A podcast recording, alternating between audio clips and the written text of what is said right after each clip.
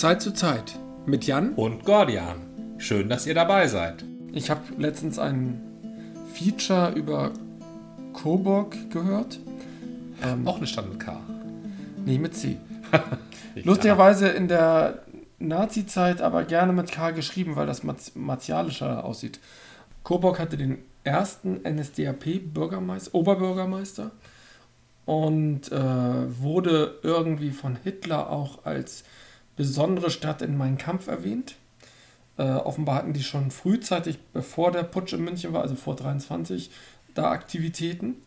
Da hatte er, genau, da ist er mit einem Sonderzug hingefahren und da hatte er seinen ersten außerhalb von München äh, erfolgreichen populistischen Auftritt. Ah, vielleicht war das ja auch die Zeit, als er noch sich so an die äh, an den deutschen Adel rangeschmissen hat. Das ja, genau. Der irgendwie der Adlige von Coburg, Herzog oder irgendwas, war da ganz wichtig. Ja. Aber nachher der Oberbürgermeister war ein zwischenzeitlich von den Eliten der Stadt, sag ich mal, von den Oberen der Stadt geschasster und auch aus dem Dienst suspendierter äh, Mitarbeiter der Stadtwerke, der dann halt, äh, ja, war halt so ein wütender kleiner Wicht. Und das, äh, dieses Feature war echt bitter. Gerade weil es so viele Parallelen mit der heutigen Zeit gibt. Sei es die, die Unfähigkeit des demokratischen Staates ähm, mit der Rechtsprechung noch den äh, Rechtsverstößen hinterherzukommen, bevor sie von der neuen äh, Parteiregierung etc. Ähm, ausgehöhlt werden, die, Recht, äh, die Rechtssituation, siehe Polen, mhm. in Ungarn weiß ich es nicht genau. Oder eben auch, wie die Rechten halt umgehen immer mit Grenzübertritten. Und das ist halt heute auch deren Motto. Oder deren Vorgehen. Damals auch viel mit Gewalt verbunden. Gibt es ja hier auch genug. Und immer so weit, dass es halt von den Ordnungshütern, von der Polizei nicht geahndet wird. Sei es, weil die selber rechtsverseucht sind, sei es, weil sie sagen, naja, da, was sollen wir denn machen? Oder weil es halt nicht ernst genommen wird und den Rechten halt immer noch ein Forum geben das war halt sehr eindringlich in diesem Feature dargestellt worden auf, auf äh, Deutschlandfunk Kultur oder Deutschlandfunk Feature, was mich schwer beeindruckt hat und auch sehr bedrückt hat. Und da siehst du Parallelen zur heutigen Zeit? Ja, tatsächlich kann man sagen, dass jegliche Populisten, Nazis, Proto-Nazis, wie auch immer, äh, aus der damaligen Zeit lernen, beziehungsweise das genauso tun wie damals. Also da hat sich nichts geändert, nur damals war es zumindest nach meinem Verständnis neuartig. Ja. Und bis heute wissen die Regierenden und die äh, zuständigen Ämter und äh, die Medien nicht damit adäquat umzugehen. Und ich hätte auch keine Lösung. Wie sollte man denn damit umgehen, denen keine Stimme geben? Na, keine Stimme geben, erstens. Aber das ist halt, äh, also du musst sehr früh erkennen, das sind Feinde der Demokratie. Und dann bist du halt bei Popper, dass die Toleranz halt da endet, wo die offene Gesellschaft bedroht ist. Und die explizit in die Schranken weisen, möglichst äh, schnell Verbote aussprechen und sehr schnell auch reagieren, weil die Nazis immer dadurch äh, punkteten, dass sie dann schnell ihre Sachen umsetzen. Und das siehst du auch, auch heute in den populistischen Systemen äh, in der EU. Immer wenn da jemand an die Macht kommt, äh, wird sofort alles umgekrempelt, weil die genau wissen, die haben nur jetzt die Möglichkeit. Das ist das, was wir mal in einer anderen Folge genannt haben, das Fenster der Geschichte. Das ist sozusagen deren negative Das ist Aus deren Fenster der Geschichte. Das ist deren ja. Fenster ja. der Geschichte und das nutzen die aus und das ist, da kommt keiner so schnell mit und dann sind plötzlich, äh, ist die Demokratie ausgehöhlt, die Medien sind äh, vereinheitlicht und äh, oder, oder äh, entrechtet oder entmachtet, wie auch immer. Die ersten Gegner werden sofort äh, inhaftiert. Die und Sündenböcke. Ich, ich sag nur Soros in Ungarn. Hatte ich dir schon erzählt, dass Soros eine Idee war, das habe ich in der Süddeutschen oder irgendwo gelesen, eine Idee von zwei Spin-Doctors aus den USA, die schon Reagan beraten haben und mit Orban ihr Meisterstück geschaffen haben? Soros ist ein Typ, soweit ich weiß. Ja, Soros ist ein Mensch, ja. der die Open äh, die, also im Prinzip offene Gesellschaft hatte ich gerade erwähnt, die Open Society und Open Society University und sowas betreibt, also letztendlich den Dem Demokratisierungsprozess in den osteuropäischen Staaten ja. ähm, unterstützen wollte Und in Ungarn hat er eine entsprechende Universität gegründet. Und irgendwann wurde Soros als der Buhmann in Ungarn, als der Gegner von Orban stilisiert. Und das ähm, gab nur bedingt Sinn, funktionierte aber super. Und das war aufgrund einer Methode, das hatte ich irgendwie letztens über Korrektiv, da habe ich ein Newsletter abonniert, äh, über Korrektiv wurde ich auf diesen Artikel hingewiesen, wie halt diese Spin-Doktoren Soros als den Bösewicht wirklich stilisiert haben, auch ganz wichtig natürlich als den jüdischen Bösewicht, äh, wie, wie es dann immer dargestellt wurde, der natürlich mit Geld und äh, fiesen Machenschaften in der Historie sein Geld zusammengeschafft hat und jetzt versucht er irgendwie ähm, den Staat zu unterwandern und am Staat in Staat und was dann immer äh, alles erzählt wird. Und das hat so gut gefruchtet in Ungarn und de- deswegen musste diese Universität nach Wien aus, äh, umsiedeln. Ja. Und das perfide an der, oder das, das ähm, Abgründige an dieser ganzen Geschichte, dass die beiden Spin-Doktoren, die dafür verantwortlich sind, ich weiß nicht mehr, wie sie heißen, sind selber beide, oder der, der eine sind selber beides Juden. Einer oder zwei. Wenn das mal der, der Wahrheit entspricht. Also es gibt sehr konservative Juden, gerade in den USA. Ja, ich, ich sage auch nicht, dass da ein Widerspruch drin Also- ist, aber es wird plötzlich so eine Front aufgezogen, wo man denkt, scheiße, das hat echte Parallelen zu, der, zu unserer schrecklichen Vergangenheit. Also mir zieht sich das dann, mir zieht es sich dann im Magen zusammen. Ja. Und ja, Das Problem ist äh, grundsätzlich mit Ungarn, aber auch mit Polen und mit Österreich und mit Frankreich beinahe, mit England oder Großbritannien seltsamerweise nicht. Das Problem ist ja, dass die äh, Kälber ihre Schlachter immer selber wählen. Also wenn du gerade eben sagtest, Feind der Demokratie, die sind alle demokratisch an die Macht gekommen. Die sind alle gewählt worden. Samt und sonders. Der Einzige, der nicht so gewählt wird, der wird auch in gewisser Weise gewählt, aber egal was gewählt wird, ist immer da, ist ja Putin. Aber der ganze Rest, Orban und die Kaczynskis und auch die wahren Finnen und die wahren Dänen, in Schweden ist es noch nicht ganz so weit, aber auch äh, Le Pen und die, ja, die sind alle. äh, Auch die bei den Italiener, Italienern, ja. Bei den Italienern weiß ich immer nicht so genau. Die sind, mir sind Italiener immer grundsätzlich sympathisch. Also ich kann mir gar nicht so richtig rechte Italiener. Ich glaube, rechte Italiener ist auch irgendwie so ein Irrtum. Also der Italiener fahren für mich irgendwie auf der Vespa durch die Gegend und schauen Frauen hinterher und trinken Cappuccino, aber ah, also so richtig recht, also so richtig effiziente Rechte sind das nicht. Also sorry, die hatten den ausgebuffteren Faschismus, also die waren nicht judenfeindlich ursprünglich, aber die hatten den ausgebufften Faschismus. Die haben den Faschismus quasi erfunden. ja, aber das war mehr so ein Lebensstil, Nee, nein, also, nein, nein, nein. Die Italiener sind gut darin, ihr Land als. Eigentlich, eigentlich war es ja gar nicht so schlimm zu verkaufen. Ja, finde ich auch. Es war ziemlich schlimm. Ja, Ja, natürlich. Die haben sich nur noch da, damit retten können, dass sie ein Jahr vor Kriegsende gesehen haben, das schaffen wir nicht mehr. Und Mussolini abserviert haben. Während Deutschland ja immer so eine gewisse Konsequenz hat. Naja, jetzt sitzen wir schon in der Scheiße, dann können wir auch noch bis zum Ende durchgehen. Also, ähm, eine Dinge, um- eine Sache um ihrer selbst willen tun. Das ist eine wunderschöne Definition, die vieles von diesem Vorgang erklärt. Bei dem Italiener, der fährt auf seiner Vespa durch die Gegend und sagt Ciao.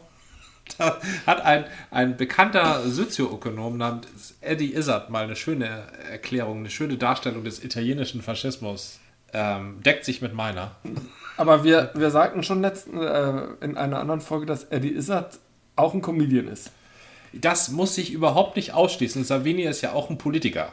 Wir wollten aber nochmal zurück zum, Und ein zur, Spinner? zur Demokratie. Du kannst Und ein Verrückter?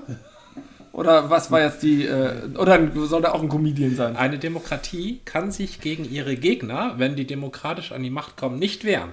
Das geht einfach nicht. Es ist nicht möglich. Es geht auch Aber- nicht so ganz um die Demokratie. Es, die kann ja so und so ausgeprägt sein. Die DDR war ja auch eine. Es geht mehr so um den. Nein, war sie keine. Ja, die hat sich aber so genannt. Ja. Ja, es geht, Und sie haben Sozialismus genannt. Alles Quatsch. es geht mehr so um den Rechtsstaat, glaube ich. Es Ja. geht mehr um rechtsstaatliche Prinzipien und die freiheitlich-demokratische Grundordnung. Ja, Darum die Demokratie zählt dazu, aber ist nicht alles. Das stimmt. Wichtig ist äh, Checks and Balances, wie es in den USA so schön heißt, und ein stabiles Grundgerüst und, ganz wichtig, freie Medien. In der Wochendämmerung wurde vor nicht allzu langer Zeit, wobei ich habe jetzt auch ältere Folgen gehört, kann auch vor längerer Zeit gewesen sein, auch nochmal dargelegt, dass es zumindest eine Korrelation zwischen einer wenig ausgeprägten Medienlandschaft, also einer schwächeren vierten Gewalt und diesen Fallen States gibt, aber nicht zwangsläufig.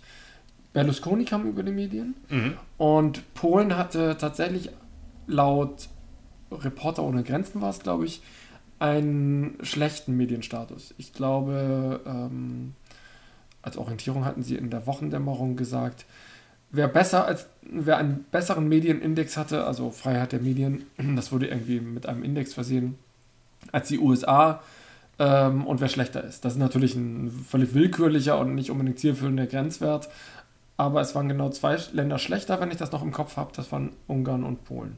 Was ist denn Freiheit der Medien?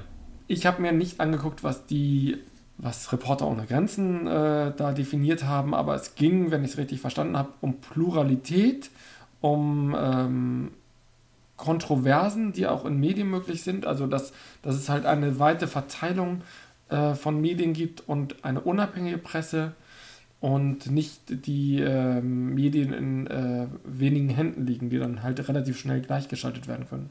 Das war so, glaube ich, in die Richtung damit gemeint. Das ist, das ist, ein, das ist ein großer Anspruch. Also ähm, Freiheit der Medien in, Eng, in England beispielsweise gibt es viele Medien, also Ja. in Großbritannien. Da gibt es viele Tageszeitungen. Aber die sind alle, das sind alles, Ist das nicht alles Murdoch? Weiß ich nicht. das glaube ich nicht. Also es gibt viele Zeitungen, die Ja. sind, sind aber alles, das sind aber alles Schreihälse. Schreihälse sind sie ja auch, aber, aber die schreien sich gegenseitig an, ne?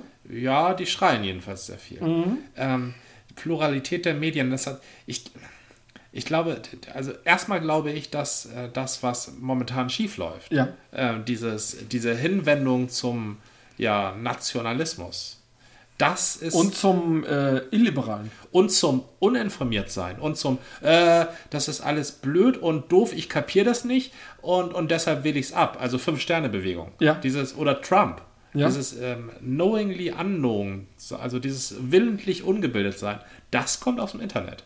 Das kommt nicht davon, dass die Zeitungen untergegangen sind oder dass Zeitungen alle in einer Hand sind oder dass die Medien, wie auch immer man das definiert, Medien geht bei mir bei Büchern los übrigens und nicht bei, bei Zeitungen Ja. dass, also Verlage, Ja. dass das alles stirbt und weggefressen äh, wird vom Internet, wo jeder seine eigene vorgefasste Meinung tausendfach bestätigt findet, wenn er sie bei Google eingibt. Und im Internet haben wir das große Problem, siehe Google, siehe Facebook, ähm, siehe Amazon, dass immer ein großer Player einen Platz besetzt. So sieht es aus. Und insofern ist nämlich diese Freiheit der Medienreporter in, was war das, Journalistenindex? Ähm, Terre des na, Journalistes? Nein, das war äh, Reporter ohne Grenzen. Reporter ohne Grenzen, ja, wenn ich das schon höre. Also die Reporter ohne Grenzen sollten der Welt einen sehr negativen Medienindex ausstellen, denn in der Welt regiert, was Informationen angeht, das Internet. Und nur eine ganz schmale Sahneschicht der Bevölkerung informiert oder diskutiert ja überhaupt noch durch das, was wir klassisch Medien nennen. Wobei ich mir da nicht sicher bin, also die Welt ist sicherlich ein sehr schlechtes Beispiel für eine Zeitung in Deutschland. Ach nee, ich meinte die Welt im Sinne der Erdenball. Ach so. ähm, ja, ähm, Deutschland, finde ich, hat schon immer noch eine breite Landschaft an ähm, Zeitungen und Ma Magazinen und auch ähm, Rundfunk und Fernsehen.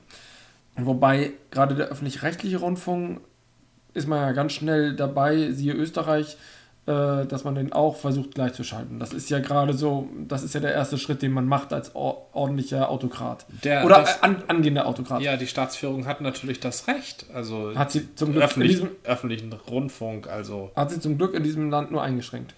naja, die dürfen auch schon reinschicken im Parteienproporps. Ja, ähm, Part Parteienproport. Wie ist das eigentlich? Ist die SPD dann immer nur noch statt früher mit fünf jetzt nur noch mit einer Person vertreten? Ja, notwendigerweise, wenn es Parteienproports ist, dann kriegen die halt weniger. Ich habe ich hab ja die Lösung für unser Internetproblem. Das ist immer ein bisschen plump. Das Nein, hattest du schon mal gesagt. Was ist denn daran plump? Okay, stell es vor. Meine Lösung, wie du schon sagtest, das Internet sind wenige große Player. Und es gibt auch wenige Möglichkeiten ins Internet zu gehen, nämlich über Browser.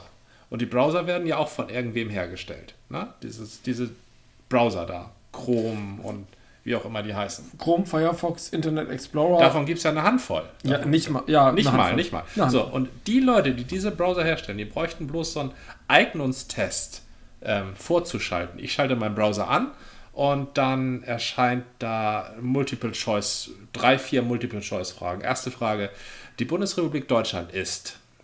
Und vervollständigen sie selber, beziehungsweise drei Sachen darfst du ankreuzen. Nein, eine von drei. Eine von drei darfst du ankreuzen. Erste Antwort, äh, die Bundesrepublik Deutschland ist eine GmbH. Zweite Antwort, die Bundesrepublik Deutschland ist eine Marionette der Alliierten. Dritte Antwort, die Bundesrepublik Deutschland ist ein freiheitlich-demokratischer Rechtsstaat. So. Und wenn du da die falsche Antwort ankreuzt, dann kommst Weil du nicht anders kannst als Reichsbürger. Richtig, oder weil du es einfach weißt, also weil Äh, du es ja. besser weißt. Ne? Dann, wenn du da die falsche Antwort ankreuzt, dann, dann geht das Internet für dich nicht an. Sondern die Empfehlung, geh mal in eine Bücherei. Oder es gibt ein behütetes Internet. Oder so ein So, Einzelinternet. Wie, wie früher AOL. Richtig, so wie AOL, bloß da sind nur Inhalte von der äh, politische, für der, von der Bundeszentrale für politische Bildung. Und vielleicht noch die. Tagesschau. Da kannst du dich durchklicken, genau. nee, bei Tagesschau werden solche Leute ja nur aggressiv. Nee, die müssen lesen, Oh, Kein, keine Filme. Achso, nee, Tagesschau äh, sehe ich immer nur den Text. Da gibt es Filme? Ja, Tagesschau wird gesprochen von Darstellern. Klaus Kleber, Darsteller.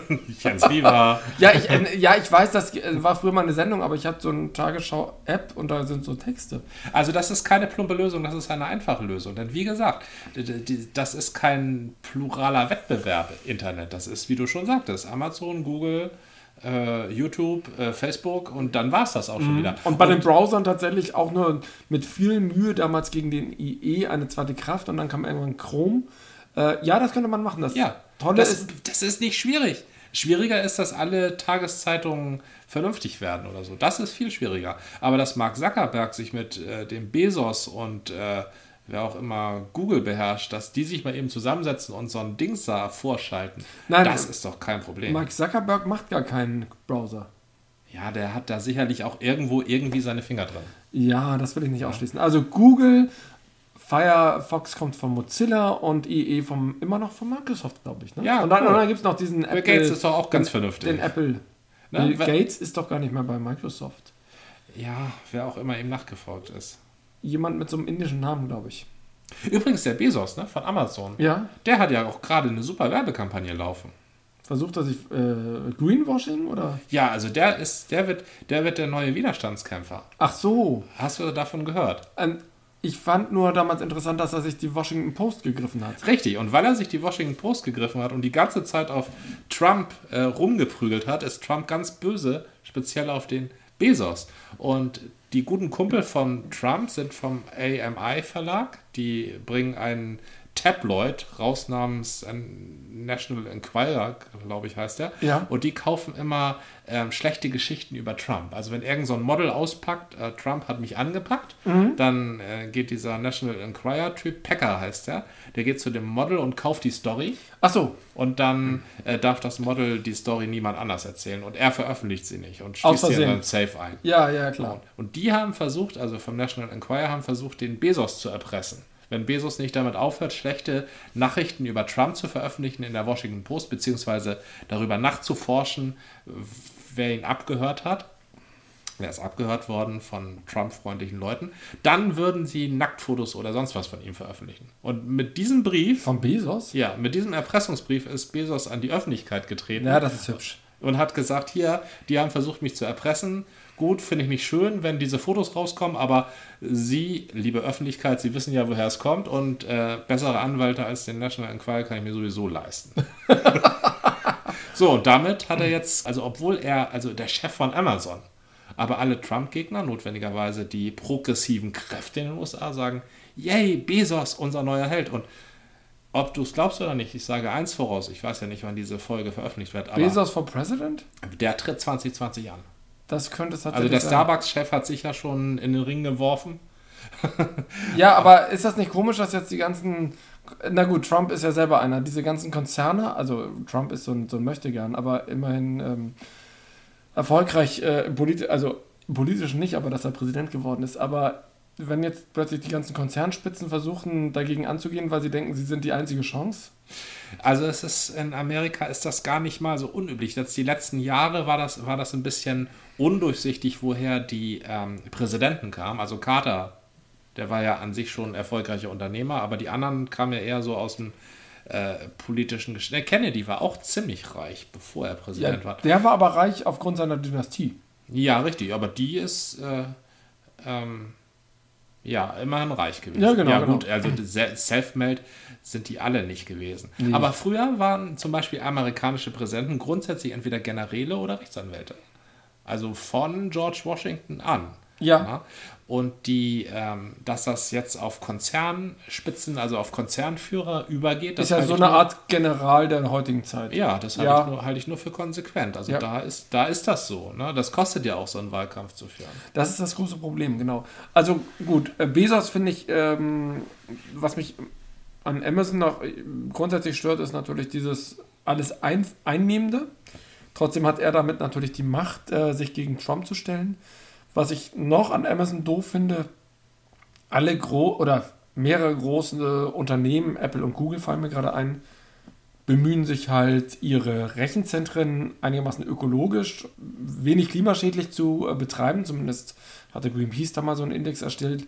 Und Amazon ist da so der große Klimasünder und nutzt die üble Kohle und sowas. Also da muss er, glaube ich, auch nochmal, ist jetzt schon ein paar Jahre alt, diese Auflistung. Ich, das wäre schon gut, wenn die da nochmal was tun, denn Bezos äh, bzw. Amazon bietet ja nicht nur ähm, hier und so ein kleines Kaufhaus an, sondern auch noch Webservice und zwar im Großen in Hülle und Fülle. Also ich finde das toll, dass Google klimaneutral arbeitet. Aber noch toller würde ich es finden, wenn ich Google anschmeiße und da erscheint äh, so eine Frage mit drei Antwortmöglichkeiten. Die Frage ist äh, Merkel, Punkt, Punkt, Punkt. Und die drei Antwortmöglichkeiten, Antwortmöglichkeiten sind, ist äh, Bundeskanzlerin der Bundesrepublik Deutschland, äh, ist äh, eine Marionette der Alliierten und äh, muss weg. So, und wenn ich da falsch, also wenn ich da nicht das erste ankreuze, dann komme ich nicht in Google. Dann kommt da eine Meldung, äh, ähm, geh mal in eine Bücherei. Ja, oder äh, hallo, hier ist ein Dienst Local Google. du kannst jetzt äh, auf deinem Laufwerk suchen oder in unseren tausend ausgewählten wissenschaftlichen Dokumenten oder von der Bundes... Äh, Zentrale für politische genau. Bildung, ja. Das, dann würde ich sagen, das ist cool, Google. Aber ob nun klimaneutral, ob wir nun klimaneutral verarscht werden und in einen rechten Unrechtsstaat voller uninformierter, sabbernder Idioten getrieben werden oder ob wir nicht klimaneutral in einen rechten Unrechtsstaat voller sabbernder Idioten getrieben werden, das ist mir eigentlich auch gleich. So Ich bisschen. wollte ja jetzt gar nicht für Google sprechen, sondern sagen, das wäre etwas, was mir bei Bezos neben seinem, seinen Allmachtsfantasien mit Amazon ein bisschen fehlt, wenn er äh, wenigstens seine äh, Rechenzentrum irgendwie ein bisschen klimaneutraler betreiben würde. Irgendwas haben die, glaube ich, auch gedealt, dass diese Fotos, äh, die, wenn der National Enquirer, Enquirer, wie auch immer, Enquirer. das ist eigentlich eine ganz schreckliche Zeitung. Wenn, wenn, du nicht, Enquirer. wenn du nicht weißt, wie. NI. Ja, genau. Ja Wenn du nicht weißt, wie sich die Dinge aussprechen lassen, dann machst du so ein gewisses amerikanisches Rollen und dann nennst du es einfach National Enquirer. National Enquirer. Das passt. Also die, das können die ja auch blocken. Also wenn, wenn Google und Facebook und YouTube sich einig sind, dass Bilder nicht an die Öffentlichkeit kommen. YouTube ist Google. Ach so, okay, wenn Google und Facebook und Amazon sich einig sind, dass Bilder nicht an die Öffentlichkeit kommen, dann muss man schon auf den Tor-Browser gehen. Und das schafft immer, glücklicherweise immer noch nicht jeder. Also quasi keiner. ja, ja. Vielleicht ist das die Lösung. Ich habe äh, nur die Sorge, dass nicht mal das äh, realisiert wird. Tja, Wollen wir heute ähm, so traurig sozusagen einen Abschluss finden? Wir trinken, mittlerweile trinken wir ja ein IPA, nein, ein Pale Ale.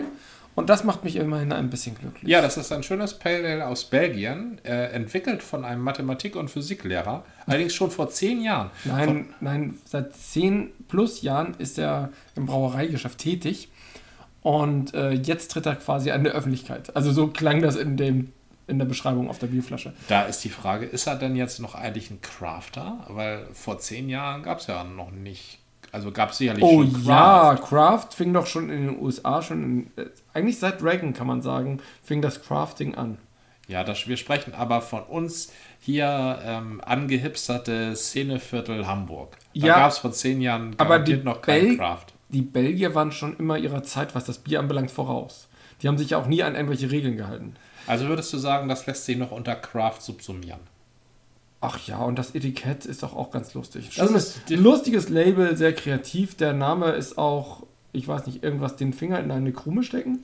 Ja, greif mit dem Finger in die Krume, ne? Ja, Wrap das ist your so fingers in the bisschen Ist bestimmt ein belgisches Sprichwort und heißt viel Prost. Glück. Genau, auf das, was es wert ist. auf das, was es wert ist.